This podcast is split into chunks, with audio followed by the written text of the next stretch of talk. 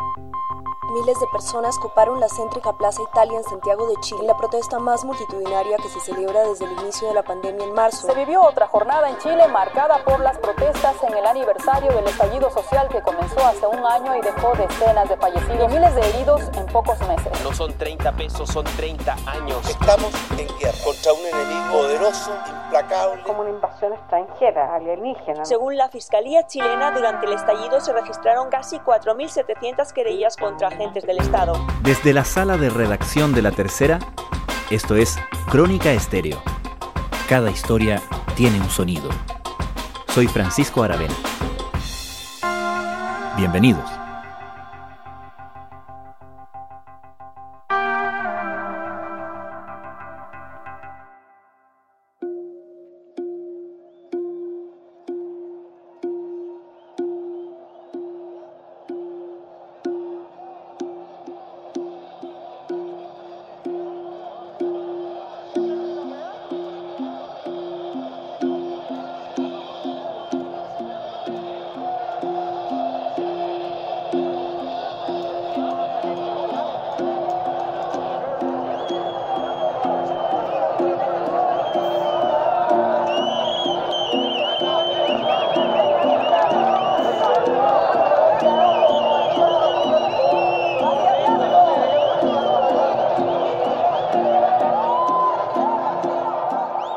Ayer, decenas de miles de personas concurrieron a la Plaza Baquedano para conmemorar el aniversario del inicio del estallido social.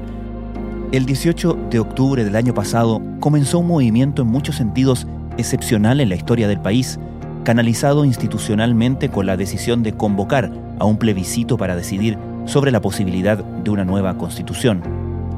Fue el inicio también de una ola de masivas manifestaciones y del surgimiento de una violencia y destrucción con enormes consecuencias económicas a las que más tarde se sumarían las derivadas de la crisis del coronavirus. Políticamente, la agenda del país, partiendo por la del gobierno, cambió radicalmente, y la manera en que Carabineros respondió a la violencia significó poner de vuelta en la conversación una frase que creíamos olvidada, violaciones a los derechos humanos. El Instituto Nacional de Derechos Humanos presentó 2.340 querellas contra carabineros y diversos organismos internacionales coincidieron en denunciar y condenar sucesivas violaciones a los derechos de las personas. Muchas cosas han pasado este año y a una semana del plebiscito constitucional es difícil predecir cómo y cuándo podremos decir que lo que comenzó el pasado 18 de octubre terminará. Pero parece seguro afirmar que estamos en medio de un proceso histórico. Y aunque la historia se maneja con otros rangos de tiempo, la proyección de quienes miran el presente a través de esa óptica entrega herramientas para poder ir bosquejando los primeros borradores del capítulo que comenzó el 18 de octubre de 2019. ¿Qué hace de este un momento excepcional en nuestra historia? ¿Qué comenzó en Chile hace un año? Lo que sucedió es que había como estaba el país que protestaba y el país de la violencia. Y el de la violencia se comió al otro porque el que protestaba no se apartó, no supo delindarse entre otras cosas porque no teníamos voceros. Esto no teníamos voceros, no era grupo. El historiador Joaquín Fermandois es profesor de la Universidad San Sebastián y de la Universidad Católica y presidente de la Academia Chilena de la Historia. La espontaneidad fue fuerte en este caso, lo cual no le da naturalmente necesariamente más legitimidad. Lo que sí es un fenómeno que naturalmente tenemos que pensar y tenemos que evaluar. Nunca había sucedido algo así en Chile. Al estado de emergencia decretado por 15 días se le suma el toque de queda desde esta madrugada en la capital Santiago y en las ciudades de Concepción y Valparaíso. Las llamas han prendido en supermercados, vehículos y autobuses. Tras los disturbios y una ola de violencia que se ha cobrado la vida de tres personas en el incendio y saqueo de un supermercado en Santiago, el presidente Sebastián Piñera ha decidido suspender el alza del precio del metro. En Santiago están desplegados cerca de 10.000 militares para controlar puntos estratégicos como el suministro de agua, luz y las 136 estaciones de metro. Tras más de una semana de protestas, el estallido social refleja el hartazgo de la sociedad por la carestía y la desigualdad del país. Sucede en muchas partes, pero poco, de vez en cuando, de manera más difuminada Es un estilo que corresponde a protestas en muchas partes del mundo. Lo hemos visto en Estados Unidos.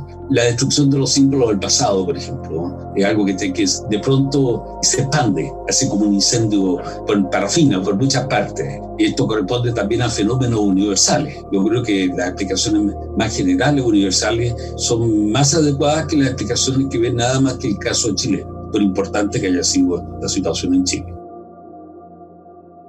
Profesor, cuando usted habla de nunca había ocurrido algo así en Chile, ¿cuáles son las características que hacen de esto algo excepcional? el hecho de que fuera algo que, bueno, empezó en Santiago, pero en 24, 48 horas se expandió a todo el país, casi todo el país, digamos, las principales ciudades del país, mucho más rápido que el 2011, que fue una especie de anuncio, aunque lo que venía se denunciaba, yo lo tomo como símbolo, lo que sucedió en el Instituto Nacional. Para mí eso es un gran símbolo. Son de violencia el rechazo por parte de un grupo radicalizado del Instituto Nacional la última medida de la municipalidad, la revisión del carnet de identidad, del paso previo decretado para ingresar al establecimiento.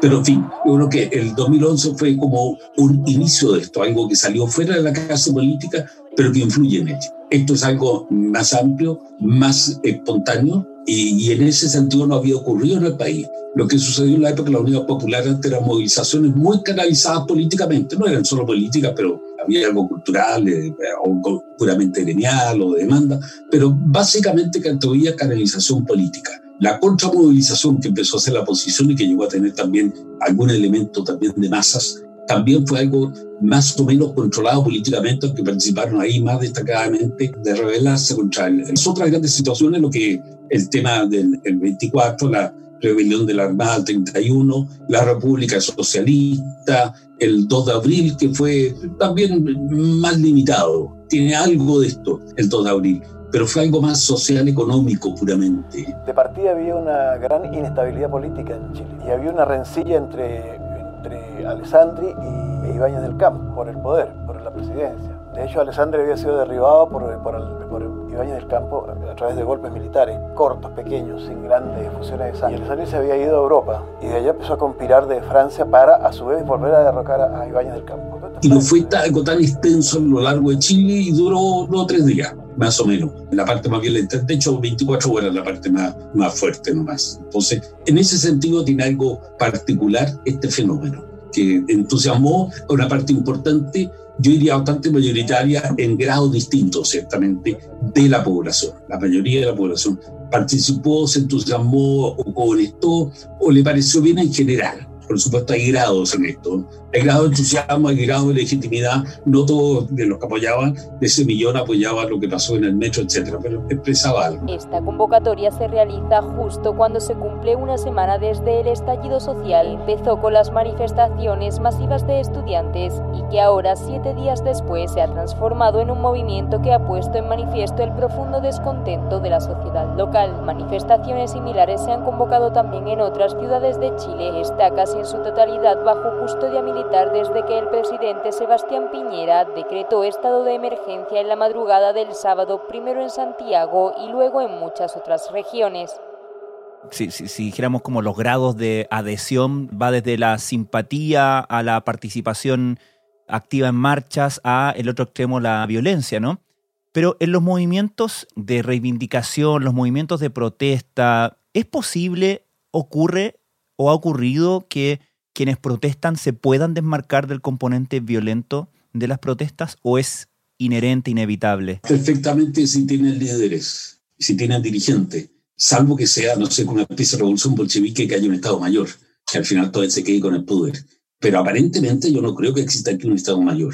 Han intentado subirse al carro, pero no, no controlan nada porque son grupos dispersos, grupos centenares quizás de ellos aunque hay un núcleo ahí, pero un núcleo que no, como que no tiene un programa definido. La quema del metro el día 18 de octubre en la tarde, eso tiene que haber habido un plan.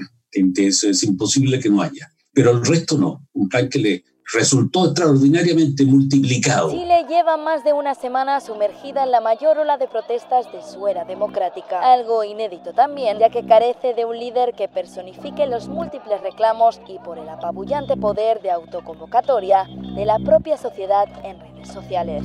Indudablemente ha modificado la agenda pública en Chile y no sabemos las consecuencias.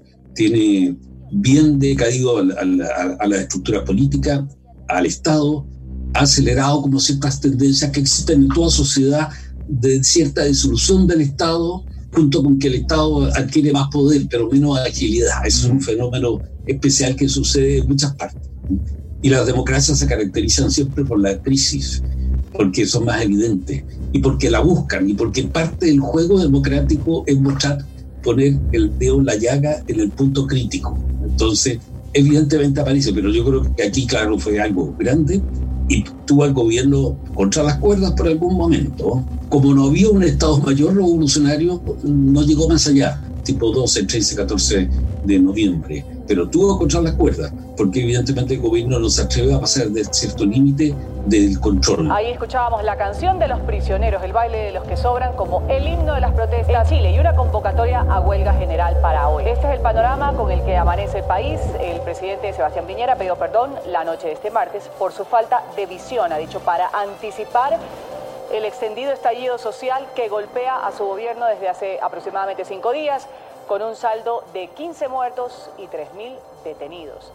Entre las principales medidas, Piñera ha anunciado la Si algo que marcó, que caracteriza lo de octubre del año pasado fue esta falta de un liderazgo visible, esta exclusión del sistema y los partidos políticos del propio movimiento. ¿Qué tanta probabilidad ve usted en que el propio sistema político, a través de encauzar el descontento, en el acuerdo constitucional que nos va a llevar al plebiscito del 25 de octubre pueda darle solución a estas demandas. ¿Cómo ve ese proceso de recoger esto más amorfo o acéfalo de la calle, encauzarlo institucionalmente, nada menos que hacia la ley madre de todas, ¿no? que es la constitución? A veces el problema no creo que esté en la constitución, es, es un sueño latinoamericano. Y América Latina ha tenido más de 250 constituciones desde 1810 hasta ahora. Y ahí estamos. Y aparentemente seguiremos en lo mismo. No tiene nada que ver. Ahora, si lo tomamos como un talismán que ayuda a calmar las cosas, como un sacrificio simbólico o no real, bueno, está bien. Y yo, en mi ánimo también, esa noche, cuando apareció la, el 15 de noviembre en la mañana el anuncio, me pareció bien, de una manera, es un acuerdo para, para salir del impasse. Como dices tú, es histórico, es una unión de las fuerzas transversales a nivel político, bueno, con excepción del Partido Comunista, el Partido Progresista y el Partido Regionalista Verde, pero es un acuerdo mayoritario que busca básicamente reemplazar desde cero la constitución política que nosotros tenemos vigente y que data desde los años 80 que fue redactada en plena dictadura militar y que fue hecha, por supuesto, sin la participación de ninguna persona. Pero continuó la violencia y el gobierno es, difícil. El, el presidente es preparado para muchas cosas, pero no para algo como esto el gobierno no ha sabido hasta el momento sacar una estrategia creativa. Y por otro lado, que parezca contradictorio lo que voy a decir, como esta rebelión no tiene Estado Mayor, que la forma que lo digo, que no tiene una clase política, entonces va a ser la antigua clase política la que va a tener que arreglar eso. Entonces yo creo que hay una cierta probabilidad, es como mitad y mitad, pienso yo más o menos, probabilidad que esto, de que siga como una erosión de la gobernabilidad y el Estado en Chile, aunque haya más leyes, más Estado, más impuestos, etcétera, pero Estados que no funcionan, no, no funcionan bien. Todavía no fallido, pero que no va a seguir funcionando bien. Porque algunas cosas funcionaban bien y otras muy bien en Chile en estas últimas décadas. Entonces eso no va a seguir va a recaer sobre esta clase política y que ojalá tenga una renovación a una cierta velocidad. No puede ser demasiada, no puede ser que no se sienta la velocidad, ni demasiada. A ver, un talento político se ha perdido. Se ha perdido el prestigio de la política y la vocación política. No es que las personas no confíen en el Congreso, sino que no confían a las personas que están hoy en día a cargo de ese debate. Lo que en verdad se necesita es convocar liderazgos nuevos desde la sociedad civil y enfocarlos en reformas a las pensiones, a la salud y a la educación.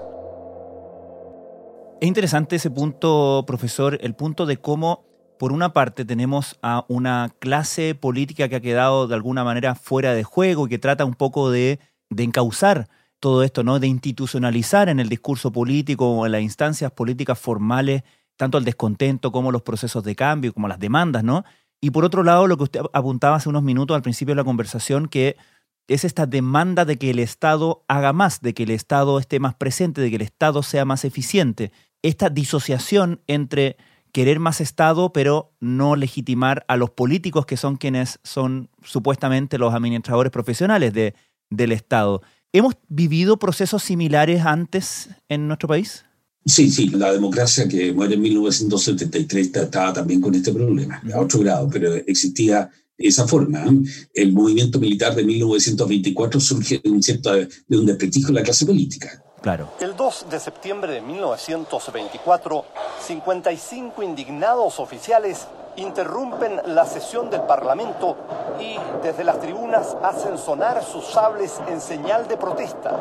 Es el famoso ruido de sables. Eso es otro elemento relevante.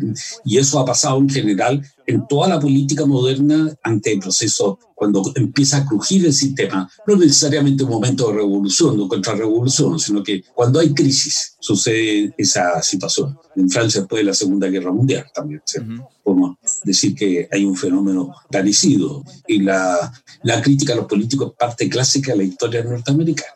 Claro. Claro. Así que me acuerdo una película de 40 años en que le decía, dando policías discutiendo a garabato limpio, muy norteamericano, le decía, eres un político, le dije, en otro momento, te acepto todo lo demás, pero esto lo tienes que retirar, y el policía lo retira, sí. Todo eso es parte de la sociedad republicana, eso, ese tema. Claro, pero una cosa es la crítica permanente a los políticos y el discurso del el político nuevo que dice voy a terminar con las prácticas políticas antiguas, como que es parte de la retórica, del, del kit básico de la retórica del, del político contra el incumbente, ¿no? Pero otra cosa es cuando, cuando todo el sistema se ve de repente descolocado, ¿no? Frente a una demanda que se manifiesta más introspectivamente, más violentamente incluso, ¿no? Por eso yo creo en la espontaneidad, ¿no? No me parece bueno lo que ha sucedido, pero sí, claro que es espontáneo y, como que una parte del país se lanzó una fiesta. Mm. El querer romper cosas es algo entretenido. Todos los que tenemos que dar una vitrina de repente que llegar con un martillo, hemos deseado alguna vez hacer eso. ¿no? Entonces se dio la oportunidad y así sucedió en el país. ¿Por qué? Bueno, hay, hay enorme cantidad de explicaciones, ¿no? yo que van un poco con la sociedad moderna. La política había dejado de filtrar estos sentimientos términos como transversales, lo que está apareciendo hoy día es que hay mucha rabia en la población joven, mucha rabia que va mucho más allá de, la idea del malestar social que se venía trabajando. A mí me parece que la noción de malestar es una noción todavía un poco tenue, muy superficial para lo, lo radical de lo que se estaba estructurando dentro de la sociedad chilena como una bronca respecto fundamentalmente de cuestiones como la exclusión social, las violencias de género, esta suerte como de corrupción institucional abierta, o sea, instituciones como Carabinero, el Ejército metido en temas de plata, la cuestión del abuso sexual en las iglesias, el abuso sexual en las universidades y en las escuelas, todo eso ha ido corroyendo por debajo esta idea de que somos una sociedad armónica, exitosa, cohesionada. No existe aquello. Puede que haya existido, puede también hay acelerante. He pensado que el tema de las pensiones es el acelerante o el cemento, se habla el cemento de la sociedad, también el cemento de ciertas pasiones que en algún momento huasca y lanza esto, porque la demanda por sí mismo que los 30 pesos del metro no es nada que ver. Por eso la importancia también de lo que sucedió con el Instituto Nacional, la autodestrucción de una gran institución del país. Entonces, ese tema. Entonces, las pensiones puede ser, porque eso afecta a una parte importante de la sociedad y eso le dio como legitimidad a un sentido de rebelión. Hay otros factores culturales de que una parte de la sociedad, por la prosperidad, vive también un ímpetu por lograr una fiesta permanente. Tuvo también un fuerte componente generacional que une a diversos sectores sociales. Una de las encuestas académicas, no creo que las encuestas sean las diosas de este mundo, porque tienen muchos problemas, pero es un índice. La encuesta académica que se hizo poco después mostraba que el 45% del decil más alto de la pirámide social de los jóvenes, de los jóvenes de ese decil, habían participado de alguna u otra grado en las protestas y eso es el porcentaje más alto de jóvenes en todos los deciles. Pero a mí no me extraña ese punto de vista. Las grandes revoluciones contemporáneas han sido desencadenadas, el acelerante hacia un sector de la rebelión de los notables, un sector de los, un grupo del sector más alto de la cúspide de la pirámide social en que desencadena la revolución. Cada uno de los participantes en las protestas tiene un reclamo más importante que otro, pero todos se solidarizan por las demandas de los demás y eso da a estas protestas una fortaleza que el gobierno ni siquiera había anticipado en el peor de sus pronósticos. Entonces eso no, o sea, este Estado tiene algo de eso. Se citó la frase de Tocqueville, el yugo es más insoportable mientras más liviano es, es cierto se abrieron nuevas posibilidades, pero ¿por qué estamos tan mal? Profesor, me interesa su visión no solamente como historiador, sino como formador de historiadores. ¿Cómo se integra esta conversación, esta noción de estar viviendo y ejerciendo, en su caso, y enseñando, en medio de un proceso que no sabemos cuándo termina, no sabemos en qué va y en qué termina, pero que evidentemente es en cierto sentido extraordinario? ¿Cómo es su conversación con sus alumnos más jóvenes? Eh, yo les digo dos cosas. Primero, lo impredecible es lo que es la vida cotidiana en este mundo. Y el mundo está en paz y de pronto se quiebra la paz. Eso yo creo que entendamos como así un poco la historia humana. Y este es un tremendo laboratorio para entender las crisis. ¿Por qué no se prevé? Nada puede preverse, nada puede preverse exactamente cómo va a ser. Uno ve ciertas probabilidades que pueden, que pueden suceder, pero pueden ser cinco o seis probabilidades que vengan. Entonces, vino esta. Y después un poco la estupefacción del momento. Y hoy día estamos a último minuto tratando de ver algo que no esté yo en la cara, que no sirvieron de nada los algoritmos. Esa es una muy buena conclusión ¿ah? de que los comportamientos de las personas no se miden por algoritmos y que por lo tanto todo lo que yo pudiera decir tiene que ver más bien con lo que uno ha ido observando de distintas perspectivas. Yo siempre cito a Ortega y Gasset, que es el gran político el que hace la revolución y la contrarrevolución en un mismo acto. es el que logra dominar un poco la, la circunstancia. Un Charles de Gaulle, un Bismarck, así los líderes socialdemócratas alemanes después de la Primera Guerra Mundial, por ejemplo. Después pierden ante el nazismo, pero eso en otra etapa, en otro momento.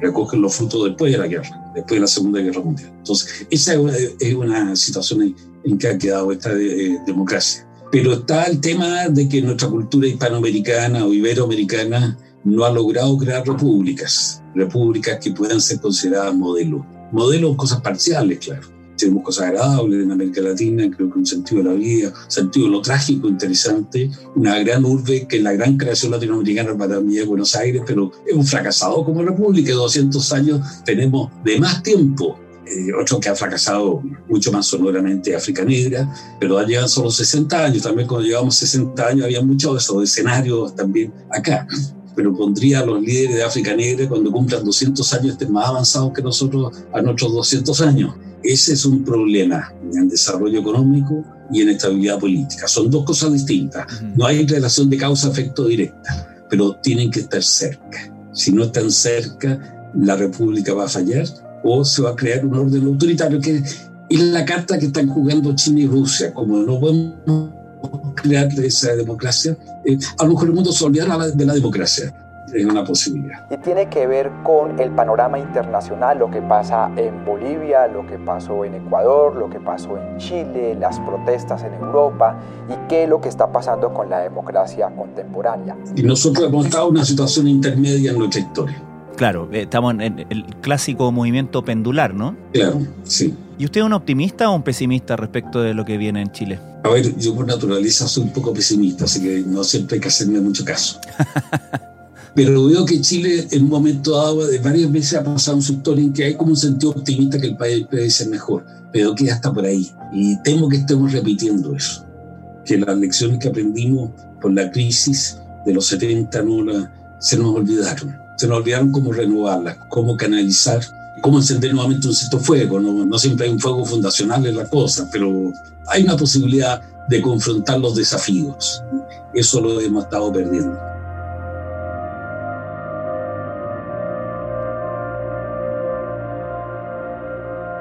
Bueno, profesor eh, Joaquín Fermandá, muchísimas gracias por esta conversación.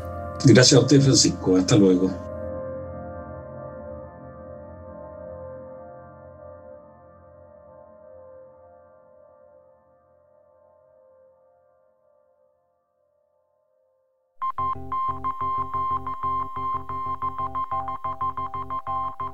Crónica Estéreo es un podcast de La Tercera. La producción es de Rodrigo Álvarez y Melisa Morales y la edición de quien les habla, Francisco Aravena. La postproducción de audio es de Michel Poblete. Nuestro tema principal es Hawaiian Silky de Sola Rosa, gentileza de Way Up Records. Nos encontramos pronto en una nueva edición de Crónica Estéreo.